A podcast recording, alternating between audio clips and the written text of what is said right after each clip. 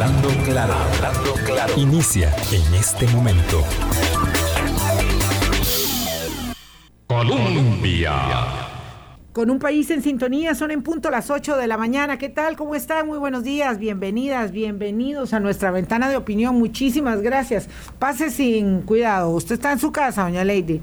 Entréguemele la agüita aquí a, gracias al doctor Bosa, ah, que además también tomará café, por supuesto. Mi invitado es una voz inconfundible de la radio, em, digamos que lanzada al conocimiento de la opinión pública en plena pandemia y hoy además eh, que retorna a nuestro micrófono, al micrófono de Hablando Claro, el doctor Marco Vinicio Bosa, ya en su condición de, pensionado, yo digo, ¿verdad? Porque usted sabe que los periodistas tenemos este ácido aquí, yo digo este que pensionado juvenil.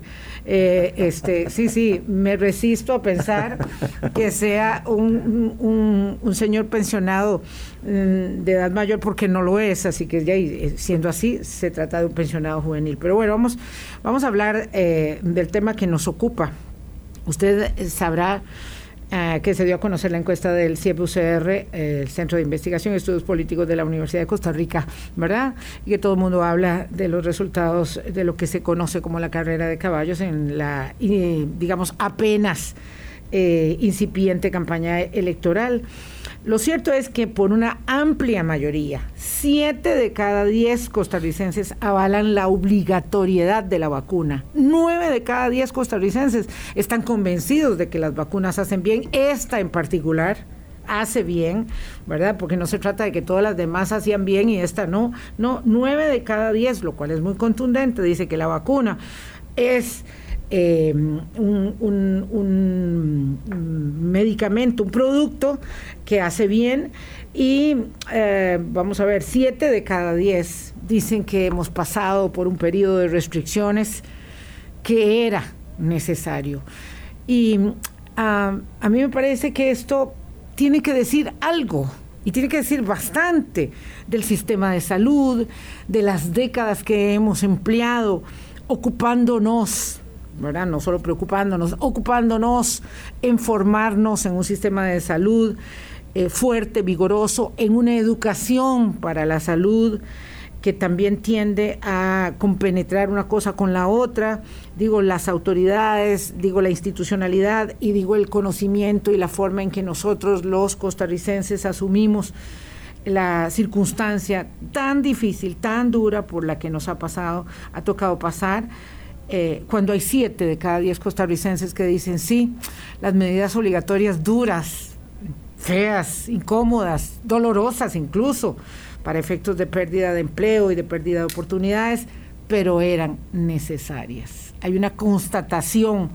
respecto de lo odioso que ha resultado para las autoridades tener que someternos y someterse ellos al mismo tiempo a la crítica y muchas veces al escarnio de lo que ha implicado eh, una, una pandemia para el mundo entero, porque se nos olvida que todos estamos en el mismo barco.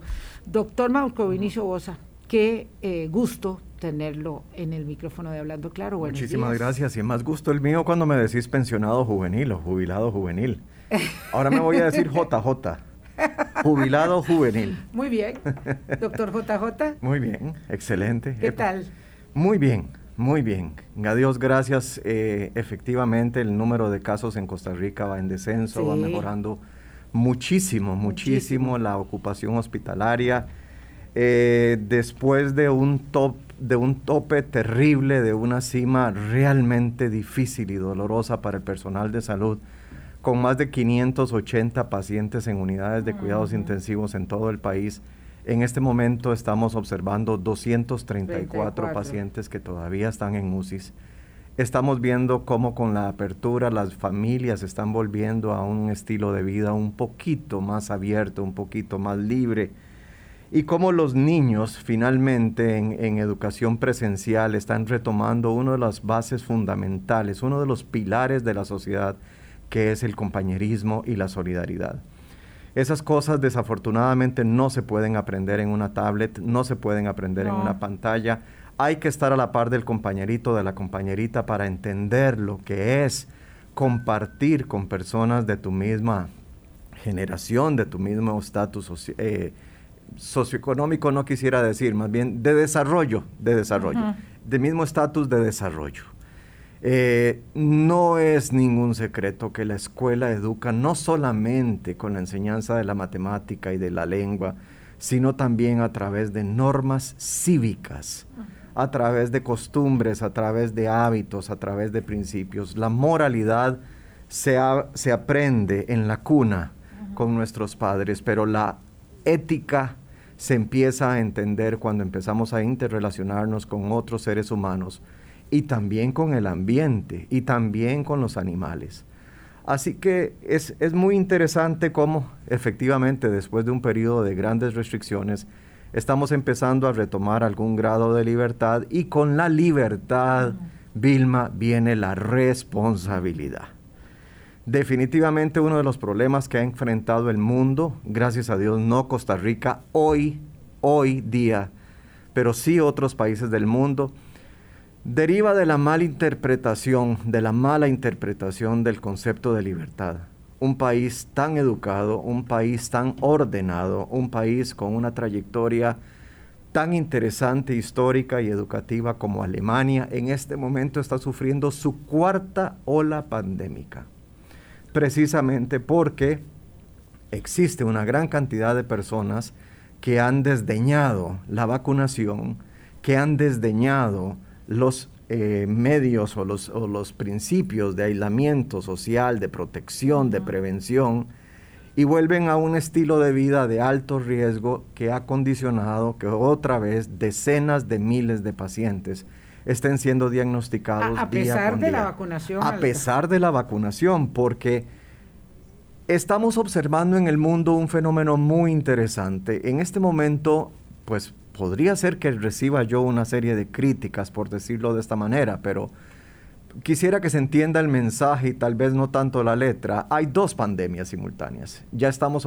enfrentando una pandemia que es la nuestra, la que hemos vivido, y una nueva pandemia en la que se separan los vacunados y los no vacunados. Es decir, Costa Rica ha reportado ya que la gran mayoría de los pacientes en las unidades de cuidados intensivos son no vacunados. Estados Unidos ha reportado precisamente el cisma social que ha provocado tener comunidades en donde los que más enferman son los no vacunados. En este momento Alemania está lanzando el grito al cielo y está diciendo, señores, vean lo que está pasando en este país. Estamos teniendo un brote de casos en el rango de 20 mil casos diarios en gente que todavía o no ha querido vacunarse o no ha completado el esquema de vacunación de acuerdo a la recomendación. ¿Qué está sucediendo entonces? Pues que el virus está cambiando, Vilma. El virus tiene que adaptarse. El virus es un ente biológico, es un ser biológico. Al ser biológico lo que le interesa es sobrevivir. ¿Qué hace el virus para sobrevivir? Bueno, pues el virus no hace mucha cosa en realidad. El virus es como muy pasivo. Los que favorecemos que el virus cambie y los que le damos al virus cambios que generan linajes, que son cambios irrelevantes, variantes que tienen ya nuevas habilidades y cepas que son mucho más peligrosas, somos los seres humanos.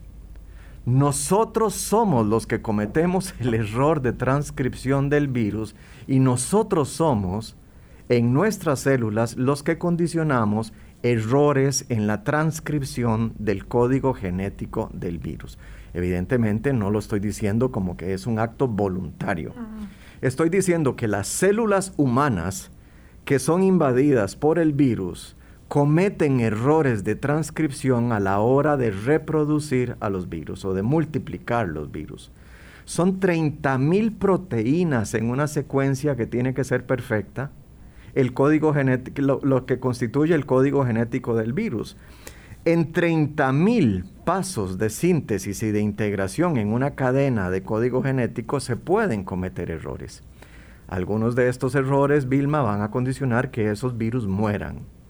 Pero no tiene mayor relevancia cuando tenés varios millones de virus circulantes y se te mueren 50 mil. Claro. No tiene ninguna relevancia. otros cambios están provocando que el virus se adapte mucho más. Entonces ya con las diferentes variantes hemos visto nuevas características que generan a su vez nuevas capacidades de la pandemia, porque al cambiar el virus cambia el comportamiento que el virus tiene en relación con el ser humano y el ambiente, y como consecuencia vienen nuevas posibilidades.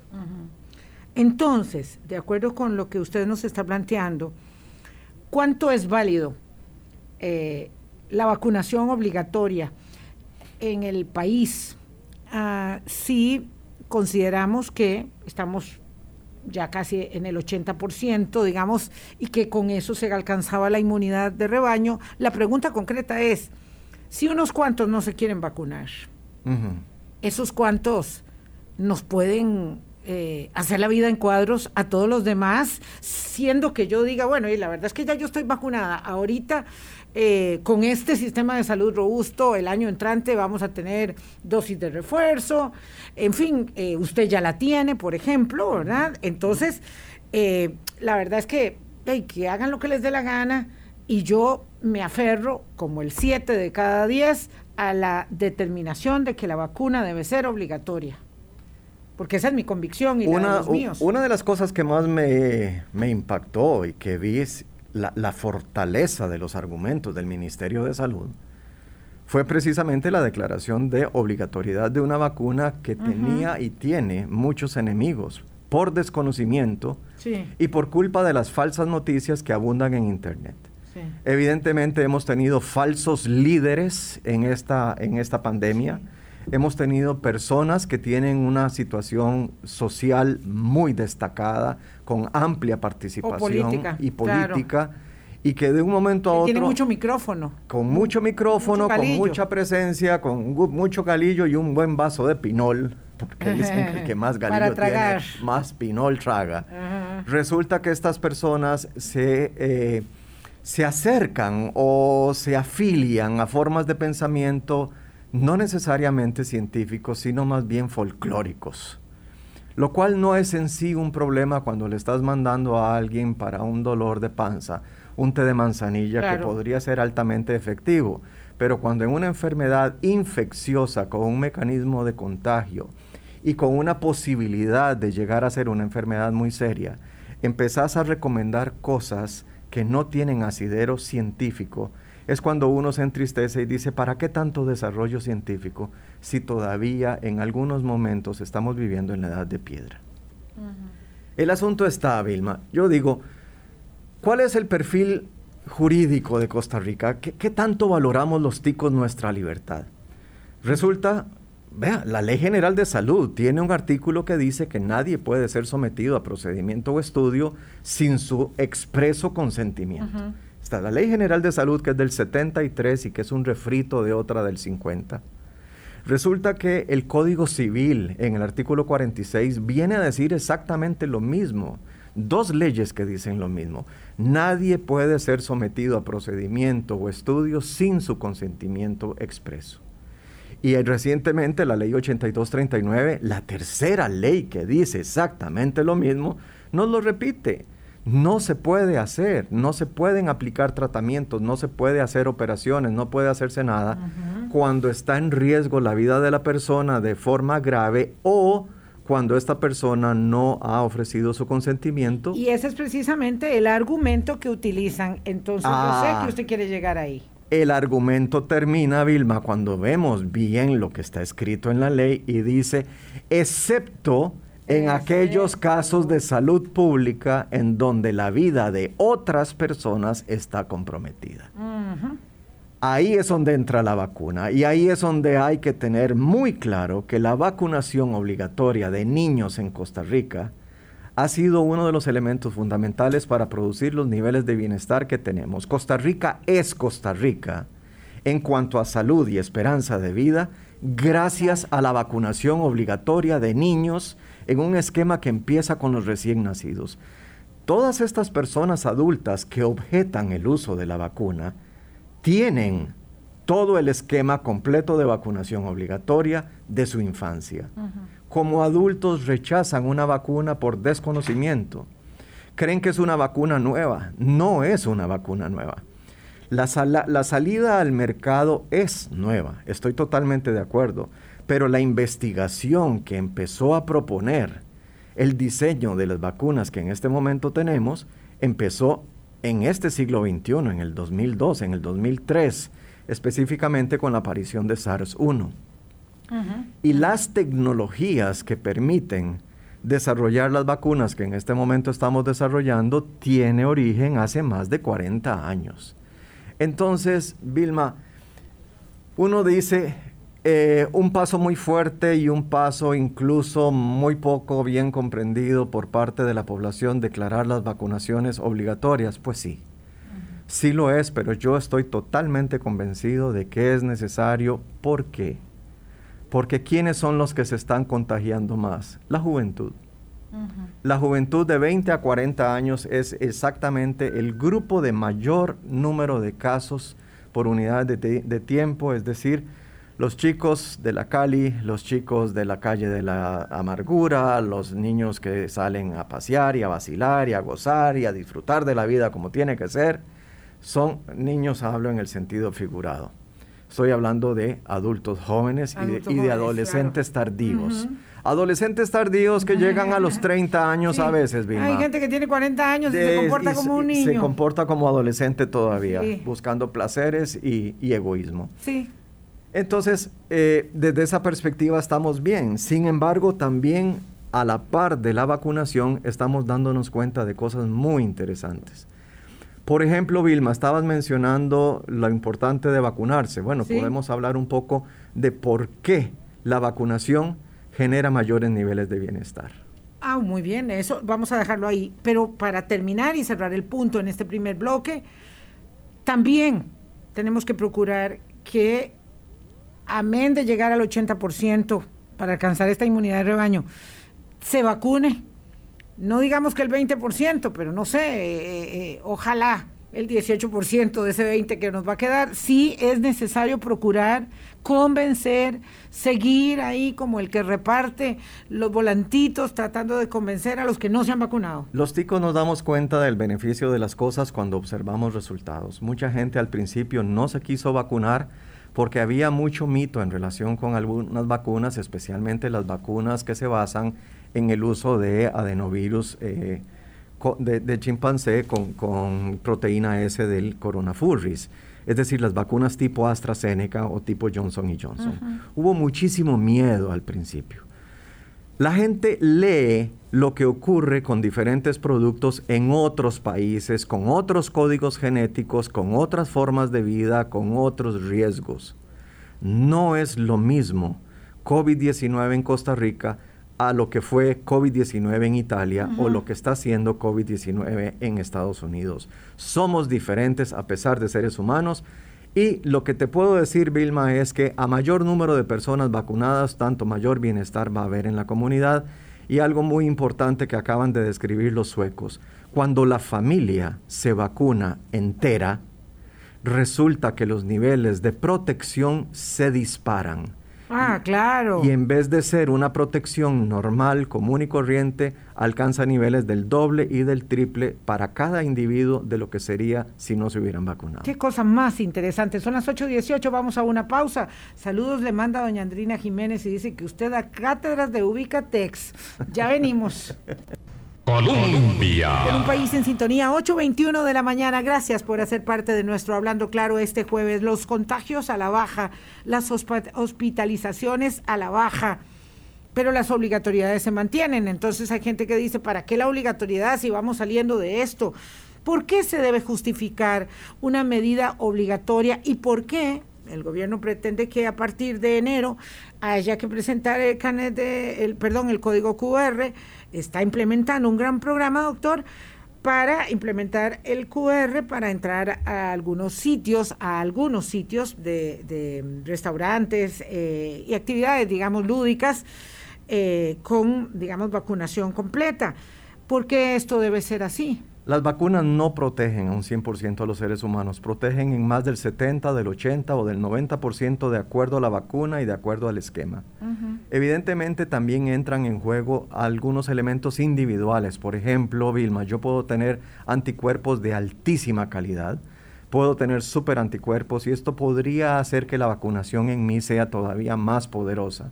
Otra persona podría tener una deficiencia inmunológica que hace que a pesar de la vacuna no desarrolle anticuerpos.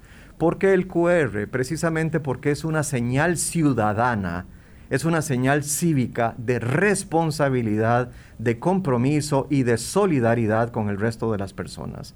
Al presentar tu QR estás diciendo que sos un ciudadano que se preocupó por cumplir con la obligatoriedad, que realmente fue una persona que, que, se dio ante este tipo de normativa.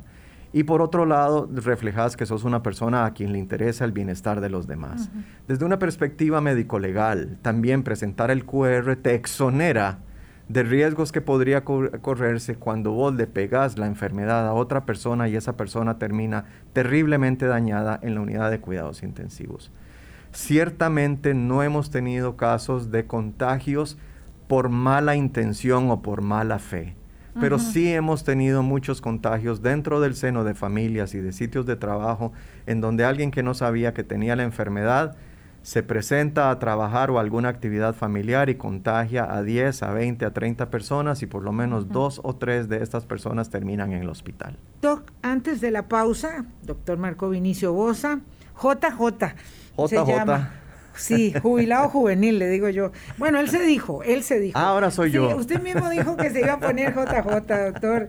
Este, tiene muchos saludos aquí y, y, además tiene muchas preguntas, entonces voy a ir mezclando sus preguntas con las mías. Pero antes de la pausa, usted afirmó muy convencido que las vacunas generan bienestar y que cuando uno está reunido con toda su familia y que todos están vacunados, se aumentan los anticuerpos. ¿Cómo sucede eso? ¿A punta de endorfinas de felicidad de estar todos juntos? Mira qué interesante, Vilma. Resulta que cuando uno tiene la enfermedad, genera una cantidad de anticuerpos que después va a ser sustituida por células de defensa con memoria.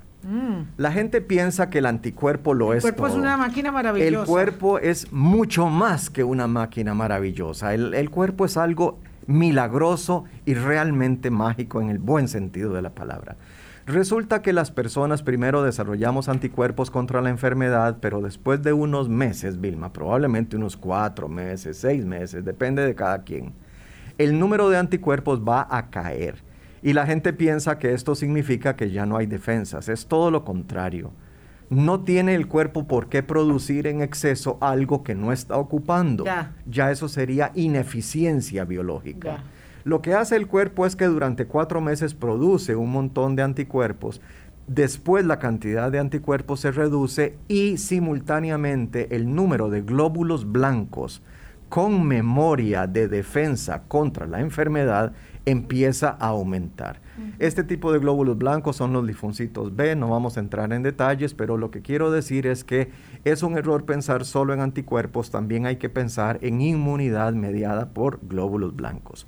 Ahora bien, resulta que una, una persona enferma y desarrolla anticuerpos. ¿Cuántos anticuerpos va a desarrollar? Probablemente para cuatro o seis meses y es bueno recordarlo porque puede haber una reinfección fácilmente en algunas personas, no en todas, y es lo que decía, no todos tienen anticuerpos con la misma calidad.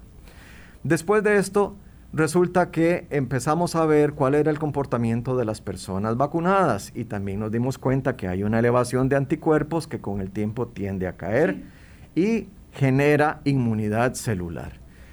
Resulta entonces que empezamos a ver gente que tiene las dos situaciones. Y vea qué interesante. Empezamos a ver en China, por ejemplo, que alguna gente en el 2003 tuvo SARS-1 y que ahora se están vacunando contra SARS-2. Resulta que están empezando a desarrollar muchísimo más anticuerpos de muchísimo más calidad con muchísimo más respuesta inmunológica celular. Es decir, la persona que ha tenido la enfermedad y que después de la enfermedad se vacuna, desarrolla mucho más inmunidad y anticuerpos de mucho mejor calidad, con mucho mejor respuesta celular contra la enfermedad. Es decir, haber tenido la enfermedad y luego vacunarse es un plus desde una perspectiva biológica. Si no tenés la enfermedad, pero tenés el, el, ciclo completo de vacunas, es decir, dos en el caso de Pfizer, dos en el caso de AstraZeneca, resulta que la primera vacuna de alguna manera simula la enfermedad y la segunda ah. vacuna es un booster, es un refuerzo es un estímulo para que el cuerpo produzca mucho más anticuerpos y estos anticuerpos son de muy buena calidad, no necesariamente van a ser eternos. Entonces la gente pregunta, bueno, ¿cuánto tiempo voy a estar protegido?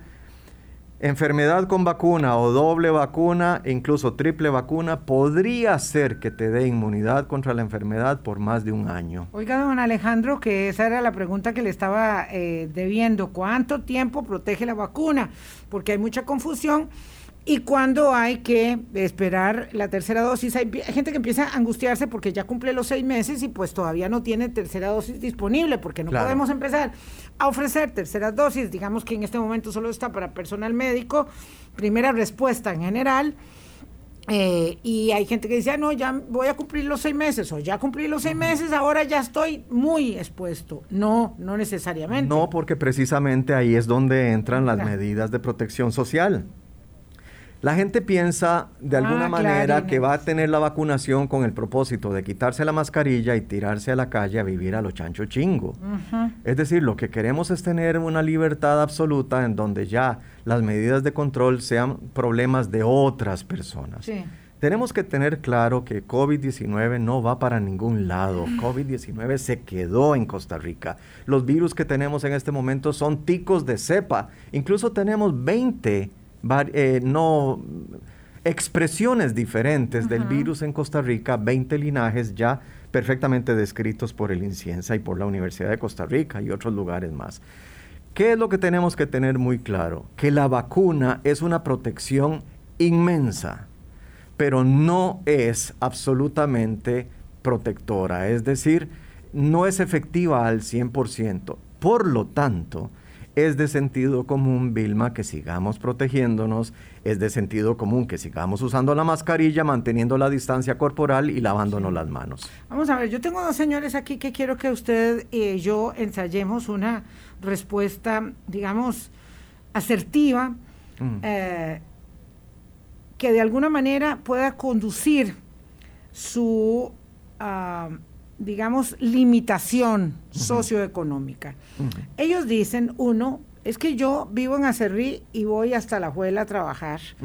En transporte público aquello es complicadísimo y resulta que entonces no me he podido poner la segunda dosis. No he querido. Y el otro, el otro dice, ya, yo soy de escasos recursos, vivo de dos jornales a la semana y a mí me cuesta mucho ir hasta Naranjo a vacunarme y en el EVAIS del Rosario, del Rosario de Naranjo, no vacunan contra el COVID. Entonces, dice don Jorge, que tiene 51 años, estas personas dicen, es que mi situación económica no me permite o faltar un día al trabajo eh, o pedir permiso porque entonces no me pagan el día entonces, ¿cómo hago yo para vacunarme? Vea qué casos más específicos le estoy planteando, doctor, qué difícil, porque ahí digo, mi razón es que yo soy muy pobre y no puedo perder un día de trabajo. Estamos totalmente de acuerdo, no todas las personas tienen la misma facilidad para poder ausentarse de su trabajo e ir a pasar un par de horas en el vacunatorio esperando a recibir atención. El problema aquí es de prioridades, Vilma. Eh, te lo voy a poner así, estas personas, independientemente de su nivel de laboral o de sus, de sus habilidades eh, cotidianas, estas personas que dicen que no tienen tiempo porque son muy pobres y que tienen que ir a trabajar porque si no les rebajan el día, ¿qué es preferible? Perder unas, unas horas en la mañana o perder un día para irse a vacunar o, perder 14 días con una orden sanitaria que no te permiten trabajar, incluso no teniendo clarísimo si estás enfermo o no, siendo simplemente positivo por nexo. Es una cuestión de equilibrio. Es decir, yo no creo que a un empleador, yo no creo que a un jefe, le interese tener empleados que están expuestos a la enfermedad, que en algún momento lleguen con la enfermedad sin saberlo, todavía asintomáticos, y empiecen a regar el virus en el sitio de trabajo. ese jefe va a perder no un trabajador, va a perder toda la planilla. Va a perder un número yo creo que tenemos que poder tener la oportunidad de hablar con nuestros patronos. Yo creo que sí. Y, yo sé, yo sé que eh, eh, en el mundo, ¿verdad? Este, eh, pues hay personas que reaccionan con, con, con empatía y conmiseración para con los demás y otras que son muy brutas. Pero yo creo que en general tenemos que tener la posibilidad de acercarnos al jefe y decirle, mire, disculpe, pero necesito ir a ponerme la segunda dosis. Mire, que hoy no voy a llegar a las 7, voy a llegar a las 11 de la mañana, voy a trabajar mediodía. Mire, lo que porque necesito vacunarme. O no llego y le repongo horas otro día, o deme mi tarea y yo luego me encargo. Vamos a hacer una pausa. Oiga, démosle una buena noticia a este amigo. Dice, tengo 18 meses ya de no jugar fútbol, pero ya tengo el esquema completo. ¿Ya puedo volver a mejenguear, doctor? Sí, claro. Éntrele. Durísimo, que, está esperando. que sude. Hace rato debió haber estado jugando. Ya, dos dosis, esquema completo. Vaya, juegue, sude, ya venimos. Hablando claro. Colombia con un país en sintonía. Son las 8.35 minutos de la mañana. Aquí estoy, don Javi Marrero, conversando con el doctor Bosa, que tiene muchas preguntas. Doctor, ¿Qué le parece a usted que haya un negocio o varios negocios donde dice aquí no se discrimina a la gente, todos los que no están vacunados entren? Y pues yo diría que sea un centro de no, de no vacunados, pero yo ahí no entro ni a palos. Bueno, no es un centro de vacunación ni es un centro de captación de, de códigos QR, pero potencialmente con esa actitud puede ser un centro de contagio. Sí, claro, no, puede ser un centro de café jamás. Vilma, una de las cosas más bellas que hemos aprendido, hablemos también de cosas positivas, es que no todo es negativo, por Dios. Una de las cosas que más nos llamaba la atención, precisamente con esto de ir a la pulpería y de vivir en familia y todo esto, es que a veces diagnosticábamos positivos al esposo, pero negativa a la mujer. O positiva a la mujer y negativa al esposo, negativo al esposo. O dentro de una familia de, por ejemplo, cuatro hijos, solamente dos se enfermaban y el resto quedaban perfectamente bien. Esto nos llamó mucho la atención y, le empezó a llamar también la atención a los, a los investigadores porque en varios lugares de trabajo, uno o dos empleados salían con la enfermedad, pero nadie más. Entonces empezaron a, a cuestionar qué fue lo que pasó. A partir de julio de este año, Vilma, tenemos muy claro que hay algunos seres humanos que son capaces de producir super antígenos contra COVID-19 y contra otras formas de coronavirus. Estas personas tienen un aparato inmune a todo mecate. Estas personas tienen un aparato inmune, pero super saiyajin. Y Me encanta eso. Y todo el mundo quiere ser un super saiyajin. Super pochotón. Y lo que hacen es tener anticuerpos de altísima calidad. ¿Cuál ha sido la virtud de esta? Precisamente que están investigando qué es lo que hacen estos anticuerpos y se han dado cuenta que los anticuerpos de estas personas superpoderosas que tienen una inmunidad superhumana no solamente atacan los palitos del coronafurris, sino que atacan otras estructuras del mm. coronafurris lo cual les da una capacidad para destruir el virus en varios puntos del mm. cuerpo del virus, no mm. solamente en los palitos. Y como consecuencia, están siendo investigados con mayor detenimiento algunas de estas personas que como voluntarios han entrado en estudios con el propósito de desarrollar, mire lo que viene, la super vacuna. A partir de super anticuerpos, tener posibilidades de desarrollar super vacunas. ¿Qué sabemos además, Vilma? Que la gente que tiene la enfermedad desarrolla inmunidad, pero que la gente que tiene la enfermedad y además se vacuna desarrolla una forma de inmunidad que llamamos híbrida, que puede llegar a ser hasta 10 veces lo normal para una persona oh. en, cualquier momento de su vida. Contraria, contrario sensu, dicen los abogados, ¿verdad? Contrariamente, Aquí nos plantea una señora que es que tiene una hija que está vacunada con esquema, perdón, eh, sí, con una hija que es médica, además, eh, la hija de ella. Y resulta que le hicieron pruebas y no desarrolló los anticuerpos. Entonces dice, muy bien que gente genere superpoderes allá allí, pero mi hija no desarrolló anticuerpos. ¿Cómo se explica eso? ¿Puede suceder que haya gente que no Puede suceder que no desarrolla anticuerpos de forma correcta, puede suceder que la prueba que se le está haciendo no es adecuadamente hecha sobre todo si es búsqueda de anticuerpos a nivel, eh, perdón, si es ah, búsqueda de antígenos eh, a nivel nasal, etcétera. Pero lo que tenemos que tener claro, Vilma, es que todos los seres humanos somos diferentes. Algunos desarrollamos montones de defensas contra algo, otros apenas salimos adelante. Claro. No somos Hay gente que se resfría cada tres meses. No somos y hay iguales. otro que se resfría cada tres años. Mire, hay gente que te dice, mira, yo tengo años de que no sé lo que es un resfrío. Claro. Y uno dice, qué dichoso. Y hay otros que te dicen, mira, vengo saliendo de una gripe la- la- el mes pasado y otra vez ya estoy con trancazón de nariz y con moquera. La gente dis- eh, tiene diferentes Pues sí, formas. hay La gente, que dice, mire, puedo comer piedras que no me caen mal en el estómago. Correcto. Hay uno que se come eh, Bueno. cualquier cosa y ya está enfermo. Ok, hablemos de eso. Entonces resulta que yo estoy con calentura, voy y me tomo de un par de acetaminofenes y me cae súper bien. A mí no me hace nada. Mi prima se toma una acetaminofén y hace una reacción alérgica que la puede mandar al hospital. la peor. Algunas personas toman aspirina como una forma de protección coronaria de acuerdo a las recomendaciones de los cardiólogos. Hay otra gente que toma aspirina y hace úlceras y sangrados digestivos. Y hay otras personas, especialmente los niños, que si toman aspirina durante un proceso gripal pueden morirse como consecuencia de una enfermedad muy grave que se llama síndrome de Reye. Hay gente que se pone la vacuna y le da dolor de cabeza. Hay gente que se pone la vacuna y los manda a la cama con un cansancio pavoroso. Hay gente que se pone la vacuna y termina con diarrea. Mm, sí, sí, sí, sí. Escuché Con diarrea. eso, escuché eso. Es increíble. Yo no, no me eh, imaginaba. está siendo descrito a nivel mundial. Gente que se vacuna y le da diarrea. Y uno dice que tiene que ver una vacuna en el brazo con el intestino.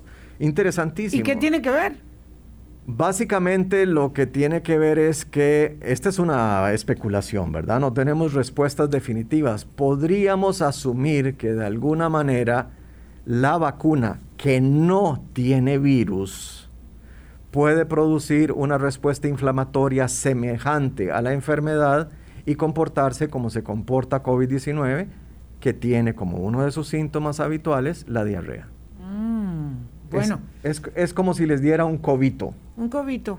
Pero quiero hacer muy claro, la vacuna contra el, contra el COVID-19 no contiene virus de COVID-19. No, no, no. Y si te va a dar una diarrea, pues entonces el día de la tercera dosis se queda uno en la casa. Por aquello de que haya una reacción de ese día, o de Ah, la si te- segunda, o de la pues, primera. si te va a dar diarrea, te haces el agua de arroz con canela o buscas el almidón, o si no, de ahí, como decía un viejillo todo malcriado Eh, del doctor, campo. ¿sabe qué? Si adelgazara uno sería genial. genial. Bueno, puede ser que sí, pero Doctor, se- a propósito de eso, dice una persona que es que va a ir a Estados Unidos, que si se puede poner la tercera dosis, pero que se puso la última en septiembre, o sea, eh, todavía no tiene seis meses después de haberse puesto la primera, que se ponga la tercera o no. Sí, si ya, si ya tiene la, el esquema de Pfizer, sería bueno ir a, ir a Estados Unidos si esta persona tiene los recursos. y Sí, sí, tiene es que ya ir. va para allá, dice. Eh, y se pone la Johnson y Johnson, por ejemplo. Después de Pfizer se puede poner Johnson y Johnson. Se hace un Pero, Saiyajin de, ahí, de ah, y se hace un super saiyajin. Wow. Yo lo que le diría es Voy que no, se vacune antes de los seis meses. Antes Después no. de la segunda. Es decir, entre la segunda y la tercera, espere por lo menos seis meses a un año. Y en esos seis meses, ahora sí, vaya, haga sus paseos, haga visita a su familia, vaya a, a visitar a Mickey Mouse o lo que tenga usted en mente y vacúnese con toda tranquilidad, Pero hágalo no. después de los seis Ojo, meses de espera. ojo, la- ahí está la recomendación. Doctor, tengo que ir a una pausa, pero hace rato abandoné mi cuestionario y me supedito aquí a la tablet. Dice eh, un señor aquí que según Bloomberg eh, se acaba de aprobar la píldora contra COVID de Merck Sharp, um, Merck y compañía, Sí. Merck Sharp, no. Sí. Eh, eso, eso, eso es así. ¿Y qué puede decir usted? Yo, yo la verdad tengo que confesar que no he leído esa noticia. Bueno, eh, sobre las píldoras contra COVID, en realidad no tengo idea de que esté en el mercado. No. Sé que se estaba haciendo un desarrollo en varios lugares del mundo. Tenemos que tener esto claro, Vilma. En este momento hay laboratorios en absolutamente todo el mundo tratando de desarrollar una mejor vacuna y hasta la hora de hoy tenemos más de 200 iniciativas para nuevas vacunas con diferentes principios Claro. y diferentes marcas. Tenemos además de esto una búsqueda incansable de medicamentos ya conocidos y de productos ya conocidos que podrían de alguna manera tener un efecto benéfico contra COVID-19. Y ahora me han comentado que en otros lugares están haciendo búsqueda de medicamentos que se puedan tomar por boca, es decir, tabletas, pastillas, cápsulas, que puedan combatir el COVID-19. Entonces, empecemos con algo muy claro. COVID-19 es una enfermedad producida por virus.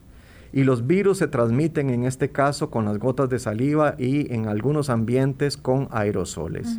Desde esa perspectiva, lo que es más importante no es la pastilla ni su disponibilidad en el mercado, sino las medidas de protección de las personas y de las familias con el uso de mascarilla, distancia corporal y lavado de manos. En este momento, obviamente, hay muchísimos laboratorios del mundo que están tratando de encontrar la cura contra el cáncer. Claro. Hay muchos laboratorios del mundo que están tratando de encontrar una muy buena vacuna contra la malaria. Hay gente que está tratando de encontrar una muy buena vacuna o un buen medicamento contra el Alzheimer. Por supuesto que hay montones de gente en laboratorios y en farmacéuticas que están tratando de buscar algo contra el COVID, pero todavía no está, todavía no es una realidad. Lo que tenemos en este momento son esquemas de vacunación que están demostrando proteger a las personas en, un, en más del 95% y que además están generando inmunidad celular, y esto es parte de la respuesta para la mamá eh, preocupada, que no se mide con los test de anticuerpos. Una persona oh. puede tener defensas celulares contra la enfermedad y tener bajos niveles de anticuerpos circulantes. Mm. El nivel bajo de anticuerpos en una prueba de sangre no excluye que la persona tenga muy buena inmunidad, muy buenas defensas. Voy a ocupar otro programa con el doctor Bosa. Vamos a una pausa 8.46. Voy a hacer en cadena unos cuatro o cinco comentarios para que los conteste todos después de que eh, vayamos a mensajes. Hablando claro.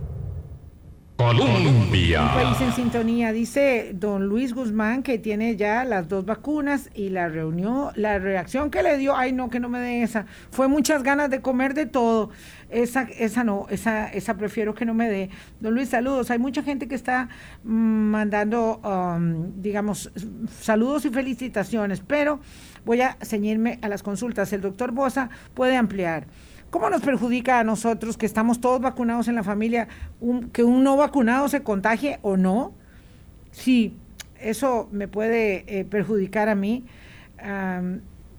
¿Qué le dice usted? Rapidísimo, doctor. El asunto está en que las personas que estamos vacunadas podemos tener falla de la vacuna en un porcentaje muy bajo de los casos. Es decir, una, una persona que tiene ya las dos vacunas tiene por lo menos un 8, un 7% de riesgo de contraer la enfermedad por diferentes circunstancias.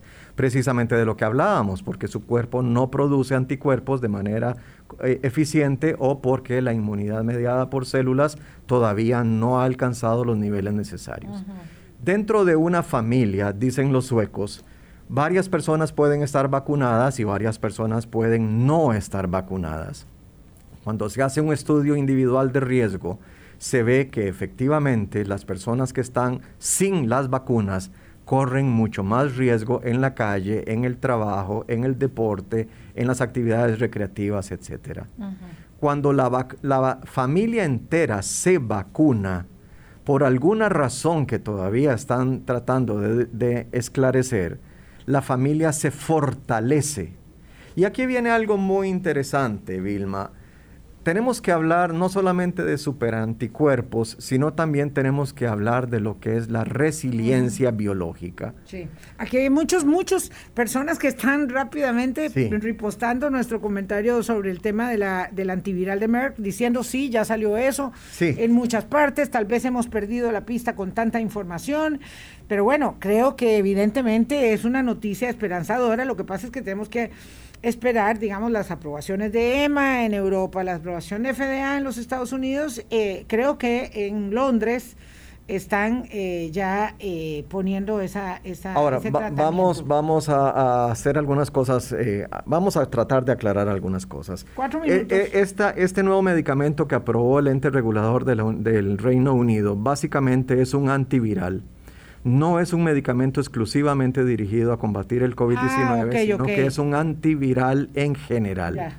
Se diferencia de otros antivirales que sí tenemos en Costa Rica, como el Remdesivir, en el sentido de que se puede usar en forma de píldora y eso mejora todavía la disponibilidad de la gente para utilizarlo.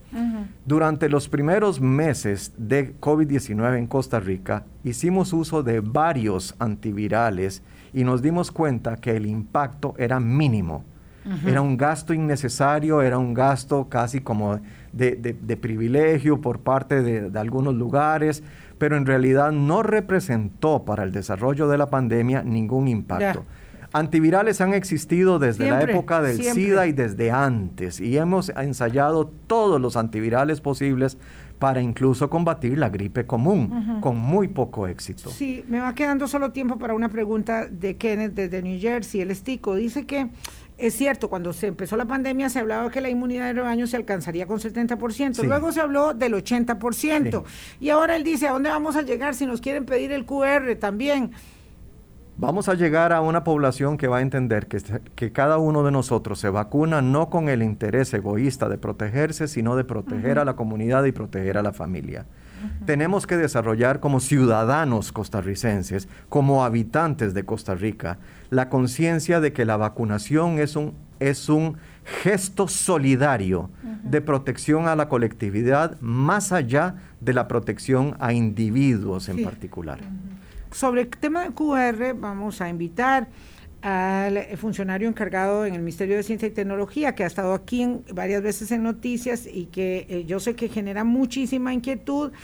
En todo caso, Piano Piano que va Lontano es a partir del 15 de noviembre que estará habilitado, va a haber oficinas en muchas partes del país para aquel que no pueda hacerlo eh, personalmente y va a estar habilitado el QR.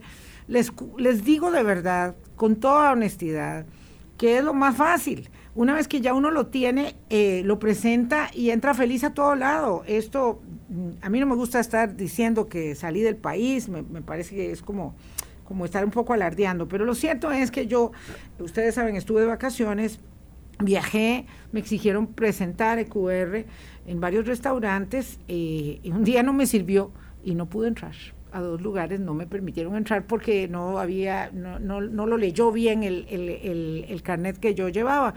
En otros lugares sí, pude entrar museo, todo perfecto, pero es fácil y todo el mundo se acostumbra a hacerlo. Tal vez de pronto dice, ay, ¿cómo va a ser aquello, verdad? Pero bueno, pero así es, usted no puede conducir si no tiene licencia, aunque tenga muchas ganas. Eh, tiene que tener la, preparación para ello. Entonces vamos a hacer un, trabajo. Mucho frío navideño desde Turrialba, dice esta, esta persona. Qué rico, me encanta el frío navideño. Y ya nos vamos yendo, tenemos mucho, mucho eh, este comentario y yo sé que vamos a ir poco a poco eh, sacando dudas. Doctor, le, le, le, le pido no, no, no es que le ofrezco, le pido que vuelva, le pido que vuelva porque aquí usted sabe que hacemos buen café, se le quiere mucho, se le quiere mucho, doctor, se le reconoce, se le reconoce mucho su aporte em, y eh, y bueno, lo cierto es que es que eh, hay personas que se van a resistir, candidatos políticos que están apuntando mal a, a la minoría, digamos que que, no se quieren vacunar. Y lo dejo con una última pregunta. ¿Los turistas deberían venir vacunados 30 segundos, doctor, a Costa Rica? Los turistas deberían venir vacunados. Definitivamente sí, y deberían dar prueba de que lo están haciendo. Volvemos a la respuesta previa, Vilma. El hecho de que una persona demuestre o dé fe mediante un documento formal, legal, de que ha tenido la responsabilidad de completar su esquema de vacunación es una persona que está demostrando tener interés por el bienestar de los demás. Insisto, yo no me vacuno para protegerme a mí exclusivamente, de manera egoísta y egocéntrica. Yo me estoy vacunando para proteger a mi familia, para proteger a los más débiles, para proteger a, los, a los a los, a los más ancianos, proteger a los debilitados. Yo no me estoy vacunando exclusivamente para decir Marco Vinicio Bosa es un super saiyajin que no se va a enfermar. Yo lo que digo es yo con mi conciencia de médico, cuyo propósito en la vida es proteger y aumentar el bienestar y la salud de las personas, tengo que demostrar con mi ejemplo lo que para mí representa la vacunación contra COVID-19. Y Vilma, en este momento tengo mi carnet con tres dosis de vacunas contra la COVID-19. Ese es mi grado de compromiso, ese es mi grado de convicción, eso es lo que yo estoy dispuesto a hacer con mi vida para proteger la vida de los demás. Muchísimas gracias, doctor Bosa. Abrazos, saludos a Bagaces Guanacaste, que nos reportan sintonía, y a don Mario, que me hizo el día con esa rosa roja que me mandó. Me hizo el día. Gracias también a los que nos están siguiendo en Zoom Electoral los miércoles de 8 a 10 de la noche. De verdad que es un privilegio eh, trabajar con el equipo que tenemos ahí la gente que se vacune, dice aquí, los demás dicen que se vacunen, que no le tengan miedo a la vacuna, no pasa nada. Que se Vamos, ayudémonos entre todos, que la pasen bien, hasta mañana. Hablando claro, hablando claro.